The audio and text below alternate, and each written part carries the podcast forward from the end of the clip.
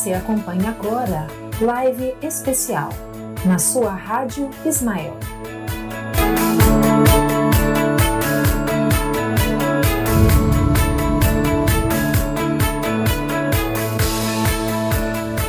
Parnaíba, 20 de julho de 2020. Está no ar, live especial pela Rádio Ismael. Eu sou Samuel Aguiar estamos aqui ao vivo nos estúdios da Web Rádio Ismael em Parnaíba, litoral do Piauí, na sede do Centro Espírita Caridade e Fé. Nessa noite conversaremos com você sobre o tema Pelo fim das aflições. E se você sabe de alguém que merece, que precisa ouvir reflexões espíritas sobre esse tema, curte, compartilha, copia e envia o link nas suas redes sociais, no seu WhatsApp, nos seus contatos. Telefona, grita aí pelo vizinho da janela e diz: Vem ouvir a Rádio Ismael, vem assistir a live especial dessa noite, que vai tratar de um tema muito mais que oportuno, extremamente urgente. Seja muito bem-vindo à Web Rádio Ismael e a você que está no site ou no aplicativo, o nosso cordial abraço. Curte, comenta, compartilha, você que está na live pelo Facebook ou pelo YouTube. Que prazer recebê-lo nessa noite. Para cuidar de você que faz parte da nossa plateia virtual, Eline Falcão. Boa noite, Eline. Boa noite, Samuel. Boa noite, queridos ouvintes, amigos da Rádio Ismael. Boa noite aos que nos acompanham pelo YouTube e você que ainda não está inscrito no nosso canal, vai lá na busca, bota Rádio Ismael, se inscreve e ativa o sininho para que você possa receber as nossas notificações. Estamos aqui aguardando a sua participação. Estamos aguardando a sua participação e a sua interação conosco. Hoje, mais uma vez, para vivenciar conosco esse tema, está aqui comigo e com a Eline na bancada, a nossa querida Beatriz Quaresma. Boa noite, Bia. Boa noite, Samuel, Eline, queridos amigos da nossa Rádio Ismael. Que possamos com esse tema vir a trazer um pouco de acalento aos nossos corações nesse dia tão difícil. Ricos e pobres, negros, brancos, orientais, ocidentais, homens e mulheres, crianças e adultos, encarnados e desencarnados. Todos sofremos. As aflições se fazem à nossa volta sob a mais variada forma. Algumas delas chegam mesmo a levar pessoas ao desespero e a atitudes absolutamente inesperadas. Qual o pensamento espírita a respeito das aflições? Qual a proposta espírita para o enfrentamento, a superação e a prevenção de aflições? Sobre esse assunto, a gente quer conversar com você. Envia para nós a sua pergunta pelo WhatsApp ou a sua resposta, o seu comentário. 99574 4851. 99574 4851 ou comenta na live do Facebook ou do YouTube. Para clarear ainda mais esse assunto e conversar, interagindo com todos nós, nós fomos buscar luz na Bahia de São Salvador. Recebemos agora com muita honra e com muita alegria Marcel Cadidé Mariano, médium e expositor espírita. Boa noite, Marcel. Seja bem-vindo à live especial da Rádio Ismael. Boa noite, meu amigo e irmão Samuel Aguiar, as assistentes que aí estão dando suporte técnico, aos amigos ouvintes desta rádio extremamente bem conceituada, que distribui a mensagem espírita de maneira lídima e muito nobre, e a todos os internautas que, se valendo de inúmeras ferramentas sociais, poderão entrar nas próximas nos próximos 60 minutos em contato conosco, enriquecendo com suas observações e carinhosas interrogações o tema palpitante e profundamente atual desta noite. Muito bom. Marcel, gostaria de começar perguntando a você qual é o pensamento espírita sobre as aflições? Quais as suas naturezas, de onde vêm? São castigos divinos? Por que o homem precisa passar pela dor, pelo sofrimento, que são as aflições, quando encarnado na Terra? O pensamento espírita, codificado e sistematizado por Allan Kardec na segunda metade do século XIX, está estruturalmente centrado no pensamento de Jesus. A proposta de Jesus foi trazer à Terra a linguagem do amor para pouco a pouco ir modificando o senso de justiça que Moisés havia deixado mil e duzentos anos antes dele, do divino amigo. Como a justiça de Moisés era muito violenta, porque era centrada em cima da, da proposta do olho por olho, dente por dente, nós tínhamos, portanto, uma cultura muito amarga, uma cultura muito sofrida, que encarava Deus como Senhor dos exércitos, como aquele ser implacável, que distribui males e dores para os filhos desobedientes e infortunas e bênçãos para os filhos que se lhe acatam às determinações divinas. Jesus veio demonstrar de que Deus não perdoa, porque Deus não se ofende.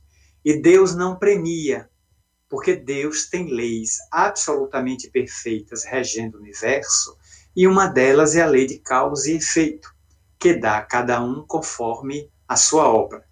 Ou seja, se numa, num terreno eu planto feijão, não posso querer colher milho ou sorgo, só vai dar feijão portanto, o indivíduo herdeiro de suas próprias obras. À medida que eu vou me desenvolvendo no largo processo antropossócio-psicológico da evolução e da maturidade, eu vou criando estímulos, eu vou desempenhando ações, propondo determinados mecanismos que vão me trazendo reações. E essas reações podem ser dolorosas, podem ser magoadoras, difíceis, ou podem ser reações benéficas, reações dúlcidas, que me tragam muita paz e muita harmonia ao coração. Aproveitando-se, pois, deste material a que se dedicou a estudar com afinco, especialmente quando da publicação deu o livro O Evangelho segundo o Espiritismo, de 1864, o ínclito codificador do Espiritismo, em consulta às entidades venerandas que o assistiam, concluiu, junto com eles, que a Terra é um planeta de provas e de expiações. Na prova, o espírito está sendo experimentado, testado. Na expiação, com X, o indivíduo está resgatando seus equívocos, seus erros e sua insanidade do passado. Mas dentro do processo evolutivo, todos os seres estão em processo de sublimação, em processo de aperfeiçoamento, de qualificação o tempo todo. Porque a vontade divina é de que nenhuma ovelha do aprisco de Jesus se perca. E, portanto, ela deve ser recuperada pela educação, pelo amor, pelo trabalho. O sofrimento, portanto, é uma contingência natural do processo evolutivo. Não é criado por Deus. O indivíduo se impõe ao regime do sofrimento quando se equivoca quando erra e quando se afasta das diretrizes do amor. Porque o amor também aperfeiçoa. O trabalho também é uma, uma ferramenta de aperfeiçoamento. A gentileza, a bondade, a caridade, todas são ferramentas do câmbio divino que servem ao indivíduo no seu processo de aprendizado. Entretanto, como somos espíritos muito rebeldes, ainda vinculados às nossas paixões, aos nossos caprichos, invariavelmente, a dor é o grande mecanismo de lapidação da, da criatura humana na Terra. É através dela que o indivíduo volta aos trilhos do equilíbrio, porque não quer voltar arrastado pelos seus caprichos, pelos seus desejos insanos de apoderar-se da matéria, porque com ela confundiu-se, achando que é o corpo, não que está no corpo de passagem experimentando uma etapa do seu processo evolutivo na matéria mais densa, tanto quanto vive o seu processo evolutivo na matéria mais rarefeita no mundo espiritual. Portanto, o Espiritismo proclama o sofrimento como sendo uma ferramenta de escolha da criatura humana que o leva a perceber, perceber-se, percebendo a divindade, como é que funcionam os mecanismos da divindade, como é que a lei de evolução, a lei de progresso, a lei de destruição promovem o progresso da criatura humana com destino ao seu fanal, que é a perfeição relativa. A perfeição não é um fim, é uma tendência. Porque a perfeição absoluta é uma condição divina. Nós só podemos atingir a perfeição relativa. Portanto, ela é uma tendência. Eu tenderei sempre para a perfeição, sem nunca atingi-la. Isso é um pensamento filosófico, naturalmente, que estamos expondo. Alguém pode se contrapor e não concordar. Perfeitamente compreensível. E nisso, eu posso experimentar os acúleos, os aguilhões da dor, que me acometem no processo evolutivo quando eu me equivoco, eu, quando eu me torno recalcitrante, rebelde. Por isso, todo aquele que se coloca de encontro à lei sofre mais, porque os aguilhões vêm para modificar a sua intransigência, a sua arrogância, a sua prepotência. Quando o indivíduo se deixa levar pela corrente da vida, ele diminui o estágio da dor sobre si, porque ele se vincula mais ao barco do amor, que o leva ao porto seguro da sua felicidade desejada. Marcel, a doutrina espírita consegue responder, ou pelo menos refletir acerca da seguinte questão: por que, que há pessoas que, por mais que se esforcem em fazer as coisas corretamente, ah, os seus projetos não dão certo e ela parece sofrer mais do que outras pessoas? Ela tenta agir do melhor modo, ela tenta agir eticamente, ela batalha pelas coisas, mas tudo lhe escapa às mãos. Por que esse tipo de aflição? Estamos todos submetidos na Terra a impositivos de evolução. E há determinadas pessoas que, não obstante, quanto mais rezam, mais assombração lhes aparece, no ditado popular é um teste que a pessoa está sendo submetida, é uma aprovação para testar a pessoa na fidelidade, porque é muito difícil ser fiel. Muita gente no curso da história prometeu fidelidade a Jesus. E quando as circunstâncias se apresentaram asiacas, amargas, contrárias aos seus propósitos humanos, essas pessoas não tergiversaram em abandonar Jesus legando-o à própria sorte, e seguiram o rumo das suas paixões e dos seus caprichos. Agora, sob o guante da dor, do sofrimento, dos testemunhos, das pandemias e das provações, estamos redescobrindo uma outra maneira da, da fidelização a Jesus. Estar com Ele sob qualquer circunstância. Porque Ele nunca prometeu aos seus discípulos avenidas largas, asfaltadas e bem sinalizadas. Ele prometeu estradas ásperas. Ele garantiu de que a cristificação era difícil, que encontraríamos adversários, espinhos, acúleos, óbices, problemas variados, mas que quem perseverasse atingiria a meta. Então há muitos espíritos que estão sob provação, vivem determinadas amarguras, determinadas desilusões e perseveram até o final, não abrindo mão do seu projeto. Outros têm ainda um comportamento muito tíbio, um comportamento muito vulnerável.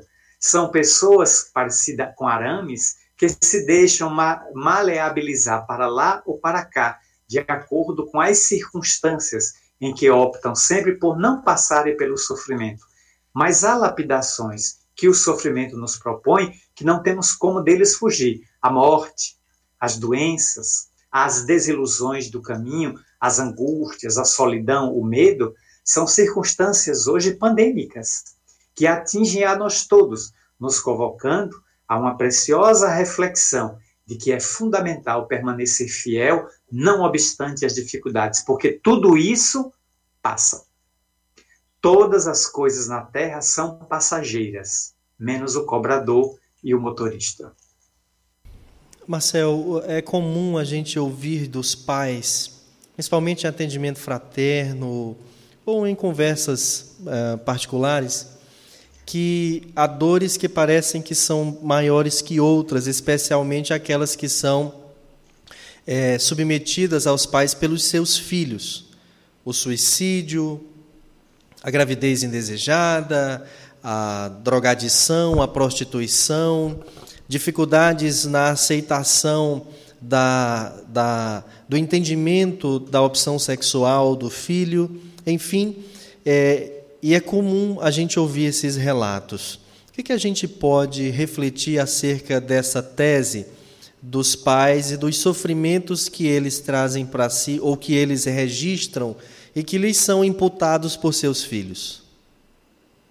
Em O Livro dos Espíritos, o ínclito codificador Allan Kardec inquiriu as vozes venerandas: serão responsabilizados os pais pelo desvio dos seus filhos, os desvios morais. Se tudo fizeram para retirá-los do mal, encaminhando ao bem? Interrogação. E eles responderam que não. Porque se os pais fizeram todo o investimento que estava ao seu alcance para conduzir os filhos para o reto caminho, e eles, pelo livre arbítrio, optaram pelo caminho tortuoso do equívoco, da insanidade ou do crime, a responsabilidade é deles. Porque, como me disse um amigo pela internet, o livre-arbítrio devia ser como senha de cartão de crédito. Errou três vezes, bloqueia. A maioria de nós já estaria com essa senha bloqueada ou até sem o cartão. Porque muitas vezes aquelas opções que nos foram direcionadas pelos nossos genitores amoráveis e dedicados, não foram seguidas durante a vida. Dessa maneira, o segundo raciocínio é: nós não podemos ter filhos. Nenhum de nós tem filhos. Só quem tem filhos é Deus. Nós só podemos criar corpos, procriar corpos onde se emboscam espíritos que não são nossos. Eles são de Deus. Então, nossos filhos, como diria Gibran, Khalil Gibran, no livro O Profeta, nossos filhos não são nossos filhos. São filhos da ânsia da vida. Eles vêm por nós, mas não são nossos.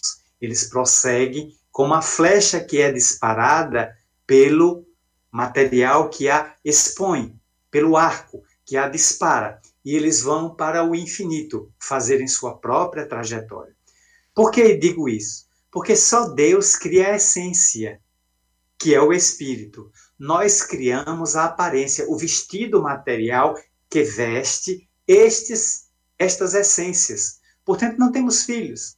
Porque meu filho na atualidade foi meu pai, foi minha mãe em uma outra reencarnação, ou vai ser nas reencarnações vindouras. Então, a concepção espírita começa a trabalhar que eu devo educar o meu filho, educar, não instruir. Porque quem instrui é a escola, é a academia, é a universidade, é o cursinho pré-vestibular. Quem educa é a família. Porque a educação vem do latim educere, que é mudança de comportamento. A instrução é acúmulo de conhecimento. Então tem muita gente com muito conhecimento deseducada. Como há pessoas deseducadas, baldas de conhecimento. Mas a educação a que a doutrina espírita se refere, conforme está na questão 685, 685, letra A, do Livro dos Espíritos, é aquela voltada para a mudança de caracteres, a mudança de valores, tornando o indivíduo melhor. Desta maneira, devo investir em meu filho para que ele seja um cidadão proativo, seja uma pessoa digna, seja uma pessoa nobre na sociedade. Mesmo que ele me traga uma desilusão, eu tenho que fazer uma reflexão sobre o que é que eu estou querendo de meu filho. Que ele seja uma cópia minha, que ele seja uma xerox minha, ele siga um padrão. É porque eu fui militar. Deve ser meu filho militar também? O meu filho deve seguir as tendências naturais de sua individualidade, que lhe pendem para uma função é, pública ou privada completamente diferente da minha. Então, eu não posso ter nem criar expectativas de que meu filho siga o que eu faço. Por eu ser advogado, meu, também, meu filho será advogado. Sou magistrado, meu filho também deverá ser magistrado. Pode ser que ele tenha tendência para a medicina, para a arte, para o balé, para a agronomia, para uma outra função. Se ele então faz um filho antes, como dito, que bom agora que eu sou avô. Ele me deu um neto. Mas que alegria, porque a criança não pode ser punida, aquele ser que está se reencarnando, porque meu filho precocemente fez um filho. Mas será que eu dei educação sexual a ele para que ele tivesse o filho em um momento mais próprio da vida, quando ele tivesse mais maturidade para assumir? Hoje nós não temos educação sexual nem na escola e nem nos lares. Se minha filha busca prostituição e vende o corpo, se meu filho busca a boca de fumo atrás da maconha, da cocaína, do LSD para drogar-se e fugir dos problemas, o que foi que eu fiz naqueles anos que deveria educá-lo? Estive presente ou estive ausente? Muitos filhos vão buscar no tráfico ou nas pessoas estranhas aquele aconchego artificial, falso, que não encontraram dentro de casa, porque os genitores não estavam dentro de casa. Estavam lutando por ganharem mais dinheiro, por terem destaque social, por terem empoderamento na sociedade, para trazerem conforto material mas o que os filhos querem, muitas vezes, é o aconchego moral, é a ternura que deve envolver a família, a fim de que ela esteja junta nos momentos fáceis e nos momentos difíceis, nas travessias de sombra ou nas ensolaradas estradas que todos caminharemos lado a lado. Boa noite, Marcel. Boa. É, no Evangelho segundo o Espiritismo, no capítulo 5, ele trata, ele traz realmente um manancial de conhecimento para a gente, né, sobre essa questão da aflição, para que a gente venha refletir diante de várias dificuldades que a gente sente e também de soluções. Tem um tópico em especial que fala sobre o bem e o mal sofrer. E diante disso, eu queria que você nos trouxesse um esclarecimento como que a gente consegue é, vivenciar as aflições atuais de forma a encarar o sofrimento não necessariamente como algo bom e belo para fazer a gente feliz, mas como a gente consegue encarar esse bem e mal sofrer de forma a passar por isso de forma branda, de forma mais tranquila, realmente absorvendo é, essa consolação que o Cristo nos traz com o seu Evangelho. A doutrina espírita, quando analisa essas problemáticas da grande atualidade, Estamos especialmente atravessando uma epidemia, uma pandemia mundial que já ceifou a vida de mais de 600 mil pessoas, já contaminou mais de 12 milhões e ainda está longe de ser detida, porque a vacina somente para dezembro ou janeiro deste ano, segundo o noticiário da mídia de hoje, entende que nós temos duas atitudes diante do sofrimento. Eu posso ter uma resignação estática ou uma resignação dinâmica. A resignação estática é aquela em que eu sofro e uso palavras ou chavões do tipo: é porque Deus quer. Ah, é meu destino, não posso fazer nada. Se eu fosse muçulmano, maktub, está escrito, não posso modificar o destino, deixa o sofrimento aí e deixo-me avassalar por aquele sofrimento sem mobilizar nenhum recurso para dele sair. Essa é uma resignação estática, eu diria doentia, patológica. Porque se eu estou sofrendo uma dor de cabeça, o que é que eu faço? Eu vou buscar um analgésico. Mesmo que ele só resolva a dor de cabeça, sem penetrar a gênese da dor de cabeça, porque a dor de cabeça, salvo raríssimas exceções, ela não é doença. Via de regra, ela é sintoma, como febre. Febre não é doença. Quem tem febre tem infecção. Quem tem dor de cabeça tem alguma inflamação. Então eu tomo uma medicação, tipo um paracetamol, e momentaneamente a dor de cabeça vai embora. Resolveu o problema? Da dor, sim, por algumas horas, mas não resolveu o problema na causa que pode ser uma inflamação em um órgão, tipo um dente. O dente dói. Eu uso uma medicação tópica sobre o dente e a dor momentaneamente desaparece. Está resolvido o problema? Não, porque o problema do dente é a cárie, que atingiu agora a parte mais profunda, atingindo o nervo e, portanto, criando uma sensação dolorosa. Eu tenho que ir amanhã, passar da medicamento, procurar um odontólogo para tratar o problema. Só ele tem a capacidade de ir até a causa, erradicando-a, ou tratando o dente recuperando-o, ou tirando ele do local, ou seja, fazendo a extração do dente e aí eu elimino a causa. Cessada a causa, cessa o efeito. A outra resignação é a dinâmica, que é a espírita, que é a resignação cristã. Como é essa resignação? Eu sofro, sei que sofro, e luto para sair deste sofrimento, usando as armas da paciência e de tudo que licitamente estiver à minha disposição. Então eu compreendo as causas, quando eu compreendo as causas, eu entendo os efeitos. O Espiritismo é de uma simplicidade espartana. No momento que ele me equaciona as causas, eu compreendo porque é que os efeitos me atingem. Então eu trabalho dinamicamente para sair do sofrimento. Então eu tenho um problema no corpo, eu vou ao médico. Eu tenho um problema psicológico, um distúrbio, um conflito, um transtorno do humor, da afetividade. Eu vou ao psicanalista eu vou ao psicólogo, eu vou ao psiquiatra. Eu tenho uma dívida, busco trabalhar, busco um empréstimo, busco alocar algum recurso com um amigo que possa saldar aquela dívida e me libertar dela para continuar tranquilo. Ou seja, eu não fico no sofrimento. Eu não fico espalhando miasma, fazendo um papel que a psicanálise chama hoje de distimia, aquele processo em que eu me vitimizo frequentemente para chamar a atenção do outro. Olá, Marcel, como é que você está? Estou mal, eu estou muito ruim, Deus esqueceu de mim, os guias me abandonaram, todo o sofrimento do mundo está nas minhas costas. É um discurso sado-masoquista, porque é um discurso de vitimização.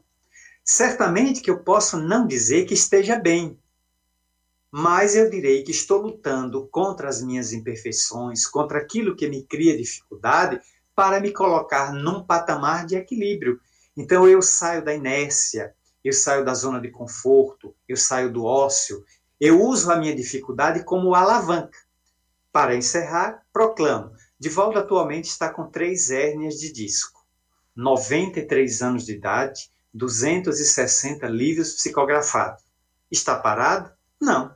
Mas ele teria todo o motivo de dizer-se para si mesmo e para o movimento espírita: olha, minha gente, eu já dei 75 anos de minha vida, 75, ao movimento espírita. Tá aí os livros, já fiz minhas palestras, seminário, curso. Eu agora vou ficar na mansão do caminho, numa rede, entre um coqueiro e outro, cantando com Tom Jobim, de que uma tarde em Itapuã. E agora, quem quiser que divulgue, eu vou cuidar de minhas hérnias de disco não é o exemplo que ele dá. O exemplo que ele dá é do homem ativo, mesmo na idade provecta, na idade avançada, continua divulgando com a ferramenta que tem. Há quatro meses que não viaja, está psicografando cinco livros ao mesmo tempo, de cinco autores diferentes, e continua fazendo palestras online. Chico Xavier, quantas dificuldades esse homem teve desde a infância, quando foi criado por uma madrasta, até os 92 anos de idade, mas nunca parou de atender as pessoas, nunca parou de dizer do estímulo que tinha e como se sentia com 20 anos em espírito, não obstante a idade quase centenária. Daí vemos o bem sofrer, o indivíduo tem o sofrimento, mas o interpreta de uma forma como alavanca da sua evolução. O outro sofre e considera que ela é uma pá que o enterra no fosso do, da perturbação, da inquietação e da lamentação infrutífera. Muito bom, Marcel. É, enquanto você toma um gole d'água e ajuda as suas cordas vocais, nós vamos ouvir aqui da Eline o que, que a nossa plateia virtual e o seu fã-clube espalhado pelo Brasil e o mundo estão nos dizendo já aqui nos vários comentários do Facebook e YouTube. Eline Falcão. Vamos aqui mandar o nosso boa noite para Ananete Tome, Sandra Caldas, boa noite, feliz dia do amigo. Erasmo Caçula, Anícia Fontinelli, Socorro Cunha Silveira, Elisângela Brandão, Vera Lúcia Rosada de Umuarama, no Paraná, Marceila Lima, Ceissa Batista, a Silvia Ataíde também está aqui com a gente, boa noite. Boa noite para a Dona Graça. A Ana Nete Tome, ela diz um grande abraço para todos, dia do amigo, aqui de Porto Seguro, na Bahia. Ajeita o microfone. Ah, um abraço para Susan Caroline, Ceissa Torres Machado, excelente tema. Zeila Sabriazá, boa noite, queridos amigos, uma live imperdível. A Eli Souza também está aqui com a gente. A Ananete Tome manda um boa noite para o Marcel. Luiz Henrique Martins Araújo. Francisca Portela, o seu Raimundo, boa noite, um abraço, seu Raimundo. A Vera Lúcia Rosada diz palavras sábias. Valdênia Lima também está aqui com a gente, a Edivana Silva, a Maria Ferreira, Tiago dos Santos Silva, José Lucimar de Oliveira também está aqui com a gente, o nosso saudoso boa noite ao querido Coronel Lucimar. Meu abraço afetuoso aos distintos amigos ouvintes da Rádio Ismael e do seu estúdio. Um abraço caloroso ao meu amigo e irmão Marcel Mariano, extensivo ao meu amigo e irmão Samuel Aguiar. Jesus continua conosco. Tudo bem, Marcel, você segue um soldado firme. A dona Tânia também está aqui com a gente, a Isabel Pereira. Nós vamos aqui agora para o YouTube. No YouTube nós temos a Rose Kelly Pires Marinho. A Rose Kelly é de Belo Horizonte, Minas Gerais. Ela diz que está viciada aqui na nossa rádio maravilhosa. Um abraço, Rose. Cecília Suzart, é, Rosa Cristina Ferreira também, Aldilamar Adler, Pedro Aguiar, Lucinha Lug de Santos, no São Paulo. Janine Seligma, Zilda e eu aqui esperando os ensinamentos. Gratidão, um abraço, doutora. Você lembra da Janine, Marcel? Perfeitamente, nossa ilustre médica, doutora, uma pessoa incansável. Um grande abraço esse coração generoso e nobre. Boa noite para a dona Rejane Fonteles. Alcione Brunelli, boa noite, seja abençoado por Deus, o trabalho aguardando. Jesus conosco. Vitor Gabriel, a Laila Freitas de Oliveira, boa noite. Jaqueline Farias. E aqui no nosso aplicativo nós temos o seu Juarez, o Cacau, né, que sempre acompanha aqui com a gente. A Sandra Caldas está lá no Facebook também. E nós queríamos mandar aqui um boa noite para o Gustavo também, que está aqui com a gente. Olha, eu quero destacar aqui a fala do Daniel, ou Marcel, que é um trabalhador do Caridade e Fé, e que ele diz assim: Tenho admiração pelo Marcel Mariano, ainda vou dar-lhe um abraço. É que ele demorou a se tornar espírita e frequentar o Caridade e Fé. Podia já ter lhe abraçado diversas vezes, não é verdade? Mas, é verdade. Mas você Nós vai voltar. aí várias vezes, mas não faltará a ocasião. Não faltará, Danielzinho. A dona Zeila Sabriazar, lá de Teresina, que agora a Eline contratou aqui para Parnaíba, Marcel, ela diz que é um lenitivo ouvir você. E o coronel está correspondendo às saudações do, da continência. Deve estar tá batendo continência lá. Lá ele pode ficar em pé. Nós não podemos aqui por causa da câmera. E a Audi Lamar, que é uma amiga do Maranhão, que você conhece tão bem, está dizendo que ouvir no dia do amigo. Marcel é presente de amigo, Samuel. é verdade, Adilamar. É um Foi pensando extremamente nisso. carinhoso, a tenho no, no, no peito, lado esquerdo do peito, como uma das amigas mais queridas da atual reencarnação. Que beleza, olha só a declaração, Aldilamar. Já era um presente ouvir o Marcel, agora com uma declaração dessa, o presente deve ter se ampliado. Beatriz Quaresma, vamos voltar ao nosso tema da noite de hoje. É, Marcel, o sofrimento em si, como a gente já conversou, e lendo algumas das psicografias da Marta que você envia a nós, né? ele é de todos os tempos, querendo ou não, até por conta das nossas ações e reações. E até o momento em que a gente realmente vai quebrar esse ciclo né, de ódio e aprender a retribuir com amor. Diante disso, quando se passa a pandemia, propriamente dizendo, né, as coisas aliviarem mais, é, a gente vai, de certa forma, dar de cara com outro tipo de sentimento, de sofrimento mais angustiante, de aflição mais angustiante. É, que vai ser aquelas pessoas que perderam seus entes queridos, outros que estão doentes em, em questão psicológica, né? dentre outros fatores. Então, diante disso, as casas espíritas, como outros movimentos religiosos, eles já estão é, fazendo a questão das lives, o atendimento online, para que essas pessoas se sintam acolhidas. Mas como que o movimento espírita é, deve proceder de antemão para conseguir se preparar, para dar os subsídios necessários para as pessoas que irão chegar até nós, para que a gente consiga estar ali firme também, né? Porque a gente passa por aflições também, é, os trabalhadores em si. Mas como que a gente pode se preparar de antemão para conseguir auxiliar essas pessoas que chegarão com seus transtornos, com as suas aflições, de forma mais intensa? Será sempre um grande desafio para o movimento espírita se reinventar, especialmente na grande pandemia que estamos atravessando. Na data de 26 de abril do ano passado, 2019, o Espírito Marta, neste gabinete onde me encontro, ela propôs de que nós passássemos a escrever uma série de mensagens que ela ia meditar me convidando a acordar todos os dias, de segunda a sexta, às 5 e 20 da manhã, para a psicografia, não no papel, mas diretamente no smartphone, porque ela me, me ditaria aos ouvidos, eu escutaria a voz dela e digitaria eu na tela touchscreen do aparelho, lançando para alguns amigos das redes sociais. Inicialmente começamos pelo WhatsApp e ficamos nesse aplicativo até hoje. Exatamente mais de um ano depois, ela já produziu 285 mensagens, faltando 15 para o encerramento das 300 pelas quais ela se responsabilizou e da qual recebeu permissão de benfeitores da vida mais alta para ditar apenas 300 mensagens. Estamos a 15 do encerramento. Noto como foi oportuno essas mensagens? Porque elas estão viajando pelo mundo com certas imperfeições na digitação, isso não é problema.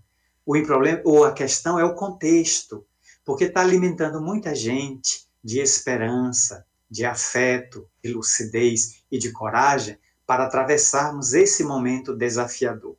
Naturalmente que o movimento espírita, como todos os movimentos religiosos, fomos pegos de surpresa. Chegou a pandemia e, por força dos decretos das autoridades municipais, estaduais ou federais de saúde, sanitárias e os infectologistas, tivemos que fechar, cerrar as nossas portas para evitar o maior contágio. Agora está começando o processo da flexibilização. Já estou sabendo que hoje o estado do Ceará recebeu permissão do seu governador para abrir as casas religiosas com lotação máxima. Ou seja, se no auditório pegar mil pessoas, pode colocar lado a lado.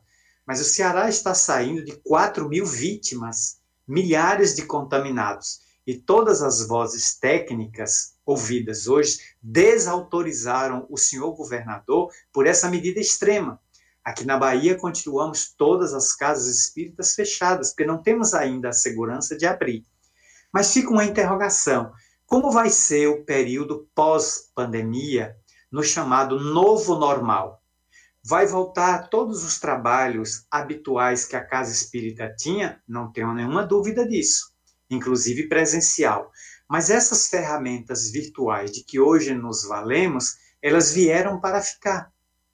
Não temos mais como abdicar desta ferramenta, porque ela se demonstrou, ela demonstrou ser um excelente meio, um excelente conduto, um excelente médium não previsto no livro dos médiuns para levar a nossa palavra, levar a nossa mensagem, levar a informação, a interrogação, promover o pinga-fogo, o debate, o encantamento, a poesia, a música espírita para o mundo inteiro. Nesse instante, estamos sendo acompanhados pelo mundo. Qualquer pessoa nesse instante pode nos acompanhar desde o Vietnã até a Austrália ou o Alasca ou a Sibéria. Basta ter internet. Obedecido o fuso horário que estará em outro, já é terça-feira em outro país, nesse instante, metade do mundo já é terça-feira, eles poderão assistir o que está acontecendo no passado, porque nós estamos na segunda-feira. Dessa maneira, nós vamos compreendendo que uma nova fase está vindo. Então, o movimento espírita deve se qualificar, deve se preparar para esse novo momento que está à nossa frente. Porque quando a pandemia ceder, quando a vacina chegar, o que não está longe, e estivermos liberados desse flagelo natural que se abateu sobre todos, nós volveremos às nossas atividades sob uma compreensão diferente, mas sob o mesmo otimismo, sob o mesmo carinho, acolhendo as aves atingidas pelas pedradas do mundo, que vão aportar aos umbrais das casas espíritas a carta de socorro, de ajuda, de orientação. Porque só nesse momento Somente o Espiritismo tem uma explicação mais plausível com isto que está acontecendo. Nenhuma praga divina, nenhuma ira de Deus, é apenas um movimento de evolução natural, uma articulação da lei de destruição com a lei de evolução, com a lei de progresso que vai promover a criatura humana. O que estão morrendo são corpos, não pessoas. Não estamos perdendo os entes queridos eles estão se transferindo de plano e no outro plano eles vão se situar passada a perturbação espiritual e também sentirão saudade. Eles também volverão pela mediunidade oportunamente e cada um a seu turno encontrará o meio de dizer que estão vivos a nos aguardar no limiar da outra existência. Marcel, nós temos aqui uma pergunta da Natália Ziviani. Queria que falasse um pouco sobre as vítimas do Covid. Para onde vão? É verdade que já estão trabalhando para o progresso do mundo? O professor Divaldo Pereira Franco, notável médium, contou oportunamente numa exposição que se encontra disponível na internet e que ele deu numa entrevista em março deste ano lá no Paraná, de que em 15 de setembro do ano passado, ele recebeu a visita na sua casa, que fica dentro do complexo Mansão do Caminho, que Samuel Aguiar visitou em minha companhia no mês de dezembro de alguns anos atrás, para assistir o movimento Você e a Paz aqui em Salvador. Divaldo recebeu a visita de alguns espíritos nobres que vieram esclarecer a ele que a Terra estava no limiar, no prelúdio de ser visitado por um grande flagelo mas não disseram a Divaldo qual era a natureza do flagelo. Notem a data, 15 de setembro do ano passado. Vai fazer um ano ainda. Naturalmente que em dezembro 31 explodiu a epidemia na cidade de Wuhan, na China. E de janeiro até, a, até os nossos dias, sete meses, se espalhou de maneira absolutamente violenta e vertiginosa por todo o mundo, Todas as nações da Terra, sem exceção hoje, têm notícias do coronavírus ou do Covid-19. Divaldo também foi informado, agora já nesse período mais recente, que naquele momento, setembro do ano passado, os espíritos nobres e suas equipes estavam montando no mundo espiritual, em vastas áreas do além, hospitais de campanha para acolher as vítimas que viriam, porque cada desencarnação é absolutamente singular, inteiramente diferente da outra. Não existem duas reencarnações iguais. Não existem duas desencarnações absolutamente iguais. Consequentemente, os que estão indo, a maioria idosos, pouca gente nova, porque a doença é mais letal em pessoas com mais de 60 anos, portadoras de morbidade ou de doenças pré-existentes, diz a ciência, essas pessoas estão sendo acolhidas em seus países, estão falando seu idioma, estão em hospitais de campanha no mundo espiritual de acordo com seu nível evolutivo. Elas serão despertadas em momentos diferentes e serão esclarecidas em momentos próprios para não haver choque Porque a pedagogia do mundo espiritual não é da violência, não é do choque, não é da informa da verdade aplicada como se fosse um cautério, uma, uma, uma brasa acesa na pele da pessoa. Não. A verdade é colocada homeopaticamente para, para a pessoa que está despertando no além. Porque muitas destas que partiram, não só tragadas por esta doença, mas por qualquer outra, não tinham noção nada, nenhuma do mundo espiritual. Então elas vão despertar achando que estão na matéria. E momentaneamente serão tratadas como se estivessem num hospital de campanha, numa casa de saúde, numa santa casa de misericórdia, seja o que for, de modo a irem se aclimatando. Nós psicografamos em 2015 um livro intitulado Filtros da Paz. Esse livro é de autoria de Mário Caula Bandeira, um notável trabalhador espírita do estado do Ceará, com quem eu travei relacionamento de amizade durante vários anos até a sua desencarnação. Dois anos depois de desencarnado, o Mário Caula me procurou na cidade de Aracaju. Não tinha nada a ver. Ele nasceu no Ceará, eu moro na Bahia. Eu estava realizando um seminário em Aracaju e, obviamente, não pensava em Mário Caula porque estava no estado completamente alheio a ele, onde ele nunca esteve. Ele me procura na pousada e me propõe escrever, por meu intermédio, um livro que teve 85, 85 capítulos. Eu fui psicografando de acordo com o meu tempo. Eu dei a ele de 10 às 10 e meia da noite, de segunda a sexta, menos sábado e domingo, porque eu estava sempre, estou sempre viajando, menos agora na pandemia. Então, de segunda a sexta, aqui nesse gabinete onde eu estou, Mário se apresentava às 9h40, 15 para as 10, entrava em afinidade e, tomando meu braço, escrevia os artigos. Oportunamente, eu cedi esse material a pedido dele para a Federação Espírita do Estado do Ceará. E um filho dele, de nome Jacó Caula, reconheceu todos os escritos como sendo do pai. E me afiançou que iria fazer um prefácio testificando no livro que o livro era realmente de seu pai. Fiquei muito comovido. Mas ele conta numa das páginas, numa da, dos artigos ali de Mário Caula, que sob os céus de Fortaleza existe uma cidade espiritual vinculada à Santa Casa de Misericórdia, que lá existe naquela capital alencarina. E que muitos espíritos que desencarnam na capital são recolhidos nessa cidade espiritual. E Mário Caula foi convidado para fazer palestras de despertamento desses espíritos para a realidade espiritual sem os ferir, sem os chocar, sem os traumatizar. Ele faz palestras livres debaixo de uma árvore. Eu tive condições em desdobramento de participar de uma delas. Assisti ele falando com imensa ternura para aquelas criaturas recém-desencarnadas que faziam perguntas a Mário Caula as mais curiosas. Seu Mário, onde é que eu estou? Por que, que eu não estou pagando? Esse hospital aqui é público ou é privado? Olha, eu tenho Golden Cross. Eles chegavam a citar planos de saúde da matéria.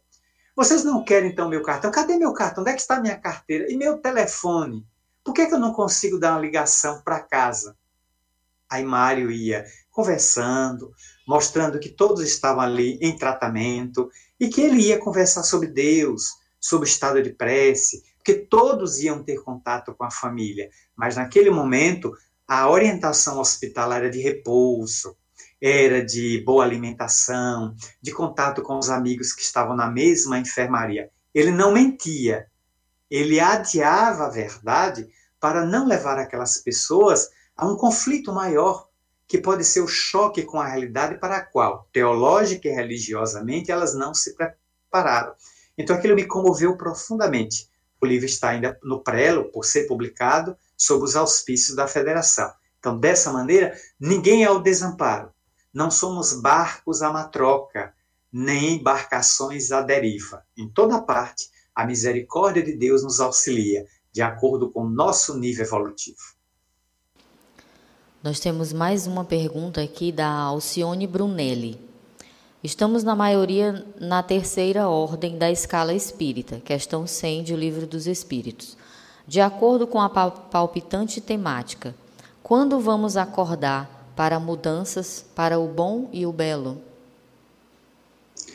Bom, é que o despertador que nos acorda parece que está quebrado. alguém deu uma marretada nesse despertador e a gente está dormindo em berço esplêndido. Veja que até o hino nacional brasileiro, deitado eternamente em berço esplêndido. Eu fico perguntando quando é que esse gigante vai acordar o Brasil. Porque está dormindo nesse berço. É um gigante, é um menino gigante, que está em berço, não está numa cama. E ainda não despertou para seu momento evolutivo. Coração do mundo, a pátria do Evangelho. Estamos paulatinamente, Alcione, despertando. Dia a dia, a vida se utiliza de vários mecanismos para nos acordar para a responsabilidade, para a nossa maturidade diante dos desafios existenciais. Amanhã é um ente querido que a Covid-19 arrebata e nós ficamos refletindo que poderemos ser o próximo. Amanhã é uma dificuldade financeira. Notem que há sete meses quase que a economia do país está parada. Se hoje, exatamente hoje, segunda-feira, dia 20, a pandemia acabasse, não começaríamos amanhã como éramos há, há sete meses atrás. Nós vamos demandar mais de um ano, talvez um ano e meio, dizem os economistas, para recuperar no nível de economia que existia em dezembro de 2019 quando nem falávamos na tragédia que havia estava começando na China. Vamos precisar ter, porque todos os movimentos sociais, os movimentos humanos, o movimento da evolução é lento. Tudo na natureza se faz por sucessivas aproximações. Então, é preciso aguardar tempo, nós temos um milênio pela frente. Dizem as vozes espirituais que esse terceiro milênio, que estamos vivendo só 20 anos inicial, ele é o milênio da arte e é o milênio da educação. Estão reencarnando na Terra dois milhões de espíritos desencarnados oriundo de outros orbes. Eles estão vindos de Alcione, eles estão vindo de Sírios, do Cocheiro, das Pleiades, da constelação do Touro, a convite de Jesus para se reencarnarem na Terra. Milhares deles já desceram ao invólucro material e daqui a 10, 20 ou 30 anos eles estarão desempenhando funções relevantes na sociedade. O próprio Francisco de Assis estará se reencarnando no Brasil ou reencarnando na Terra, provavelmente dentro de 10 anos, por volta do ano 2030. A sua reencarnação será na Europa, onde ele vai desempenhar um alto papel relevante. Com ele, todo aquele aqueles amigos que o cercavam na Úmbria, os freis, vão se reencarnar também. E junto com ele, muitos missionários, cerca de 500 vultos bíblicos, estão se reencarnando neste momento na Terra, a fim de darem um impulso. É até que Deus quer dar uma acelerada no processo evolutivo, porque o nosso mecanismo de caminhada estava muito lento. Então a divindade vai fazer o chamado movimento de evolução mais rápido, a fim de que possamos atingir esse nível de regeneração, que ninguém pode precisar a data. Quando é que seremos planeta regenerado? Não sabemos. Pode ser 2060, pode ser 2100, porque temos um milênio pela frente. Ainda temos mais de 980 anos pela frente, a fim de fazermos esse processo em que sairemos do paú da miséria, das dores, dos conflitos, silenciaremos os canhões e com o seu ferro transformaremos em arados para que arranque da terra o alimento que vai diminuir a canícula e a fome de milhões. Marcel, nós estamos nos aproximando do final da nossa live, mas tem uma pergunta que me parece ser muito importante, que vai é, muito assim com o tema de hoje, que é pelo fim das aflições. O que é possível fazer para o fim das aflições quando elas surgirem e para evitar que elas surjam dentro daquela perspectiva de Allan Kardec de que existem os tormentos voluntários. É fundamental que tenhamos a paciência e a serenidade de, visitado pela dor, não fazer essa pergunta: Senhor, por que comigo? Dando a entender de que Deus podia ter disparado, lançado aquela aflição sobre o vizinho, o vizinho da frente, a pessoa que mora no apartamento em cima, no apartamento embaixo. Ocorre que a pessoa que mora em cima ou embaixo está pensando a mesma coisa. Ele também tem aflição e está perguntando por que, é que não veio a aflição para mim. Eu lanço para ele, ele lança para mim. Não é essa a pergunta. Senhor, por que em mim? Por que comigo? A pergunta de quem se filia à corrente de Jesus e tenta ser um discípulo seu é: Senhor, que devo aprender com essa aflição? Qual a lição oculta que está nesse sofrimento, nesta amargura, nessa dor, nessa dificuldade que me contraria os desejos? E eu vou olhar qual é a lição que está oculta. Muitas vezes será desacelerar o ritmo estonteante de vida que estou levando, dando apenas loas e fazendo reverência apenas ao materialismo graço do mundo, se esquecendo de mim que sou um espírito em passagem rápida pelo educandário da terra. Muitas vezes aquela enfermidade vem me dizer de que eu não sou um super-homem, nem sou a Mulher Maravilha. Porque se hoje, daqui a pouco, na TV vai sair a Liga da Justiça, aquilo dali é ficção. Nós vamos assistir heróis tentando salvar a terra da destruição mas aquilo só cabe na ficção científica de Hollywood, nos filmes de Steven Spielberg ou de George Lucas. Na realidade, somos criaturas humanas, utilizando um vasilhame de barro que nos é oferecido na maternidade, na concepção, e que vamos devolver na decomposição cadavérica. Nós somos espíritos, estamos no corpo, e as enfermidades podem atingir qualquer um de nós. Qualquer um é suscetível de desencarnar pelo coronavírus ou por qualquer outra enfermidade dos nossos dias, como a zika, a dengue, a chikungunya, os derrames, os ataques cardíacos. Então, ter paciência quando visitado.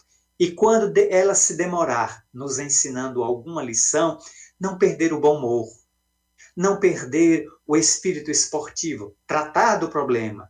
A minha resignação será dinâmica eu vou mobilizar os recursos para diminuir ou até mesmo estipar, se estiver no meu merecimento, o recurso virá e funcionará para que eu possa retirá-lo de mim. Se ele permanecer, for alguma coisa que vai se demorar ou ficar perenemente, eu aprenderei a conviver com ele, dando graças a Deus, porque estou sendo experimentado pela forja do bem.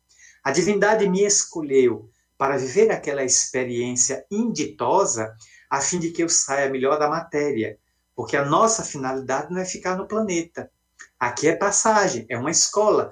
Nossa finalidade é voltar para a universidade da vida, no mundo espiritual, onde é o nosso mundo causal, e deveremos voltar melhores. Por isso, a inteligência da pergunta 919 do Livro dos Espíritos e a sua resposta fascinante. Conhece-te a ti mesmo.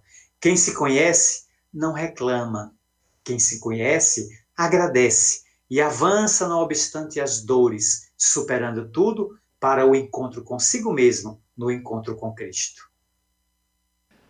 Marcel, para finalizar, toda aflição passa? Toda aflição passa, como todo sorriso.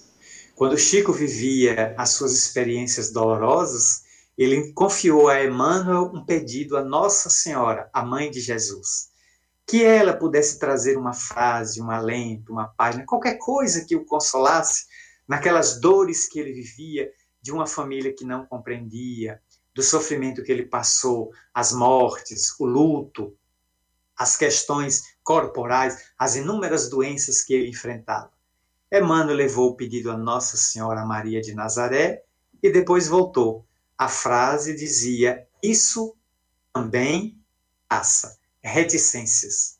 Chico fez várias etiquetas com esta frase e pregou em todos os lugares da casa. Então, todas as vezes que Chico estava sofrendo, ele via uma frase e dizia: Esse sofrimento passa. Mas também, quando ele estava sorrindo, muito alegre, Emmanuel dizia: Isso também passa.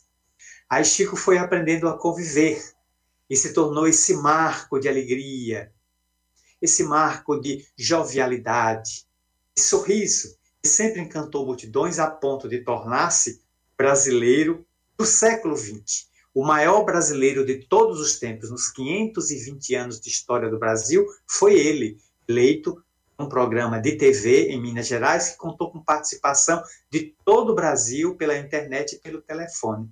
Portanto, toda aflição em um momento que cessa, levando o indivíduo a um estado de descanso, de refazimento, para entrar no estado de plenitude que o aguarda.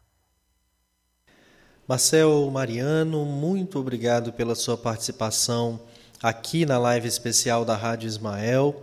Que Deus e o Mestre Jesus retribua toda essa generosidade e que a nossa benfeitora Marta continue aí lhe inspirando e cuidando de você nessa sua tarefa tão importante para todos nós. A minha gratidão ao nobre entrevistador, às nobres entrevistadoras muito dignas e generosas, a Rádio Ismael que abriu esse espaço de 60 minutos para de maneira muito singela podermos trocar impressões sobre os venerandos postulados da doutrina espírita e dizer ao nosso nobre Samuel, não somente o espírito Marta se encontra aqui ao nosso lado. Estamos recebendo a visita de Dona Dolores, Dona Dolores, a sua avó, a quem eu tive a honra de conhecer, Maria Dolores, poetisa, cantora. Essa mulher extraordinária, hoje liberta do vaso físico, permanece vinculada à música, trabalhando nas artes, que encontrou excelente ferramenta de comover alguns espíritos que despertam a sua voz generosa no mundo espiritual. A essas duas almas queridas aqui presentes, a nossa profunda gratidão. Um abraço a todos e até o nosso próximo reencontro. Obrigado, Marcel, mas eu pediria que você ficasse só mais um minuto, porque nós gostaríamos de encerrar a nossa live hoje é, fazendo aqui uma homenagem muito especial à nossa Maria Dolores, mas também a você, a Eline, a Beatriz, ao Felipe que está ali e a todos os nossos ouvintes e telespectadores com a canção da América do Milton Nascimento marcando essa data de hoje. Felipe.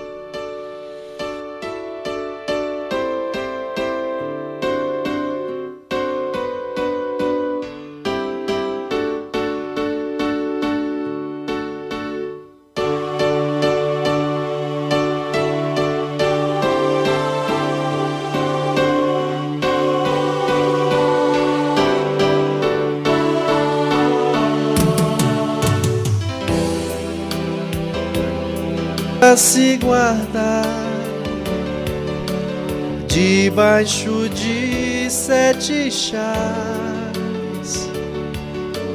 dentro do coração.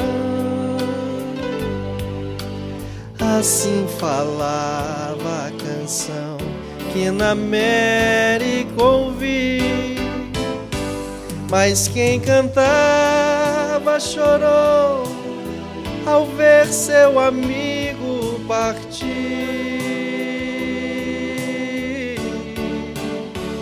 Mas quem ficou no pensamento voou com seu canto que o outro lembrou. E quem voou no pensamento ficou com a lembrança que o outro cantou. Amigo é coisa para se guardar no lado esquerdo do peito,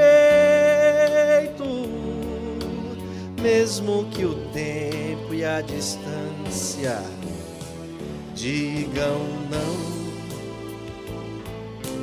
mesmo esquecendo a canção. O que importa é ouvir a voz que vem no coração.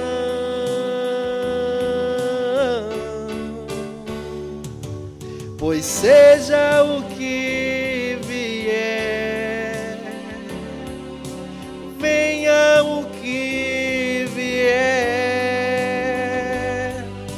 Qualquer dia, amigo, eu volto a te encontrar. Qualquer dia, amigo, a gente vai se encontrar.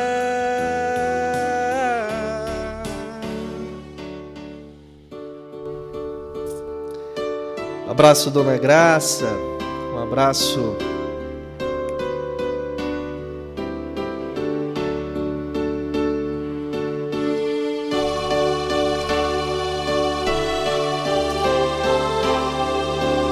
Emoção embargou a voz. Abraço, Denizinho. Seja o que vier, venha o que vier. Qualquer dia, amigo, eu volto a te encontrar.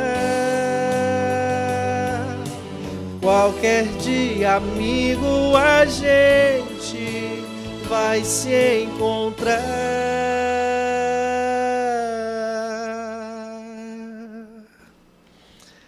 Aproveito para dedicar essa música também ao seu Jorge Luiz Araújo Silva, que no dia de ontem regressou ao mundo espiritual. Marcel, muito obrigado. Beatriz, muito obrigado. Eline Falcão, obrigado não só pela live, mas por sermos amigos. Eu, particularmente, por ter pessoas tão especiais como amigos a técnica do nosso engenheiro da computação, Felipe José Fontinelli Filho, a plateia virtual com Eline Falcão, os comentários com a Beatriz e as luzes espíritas com o nosso Marcel. Boa noite, gente. Muita paz. Até amanhã, quando às 20 horas estaremos aqui de volta, dessa vez com Geraldo Campete Sobrinho e o tema: Quais auxílios os espíritos podem nos dar? Muita paz a todos. Tchau, Marcel. Obrigado Tchau, por tudo. Um abraço. Beijo no coração.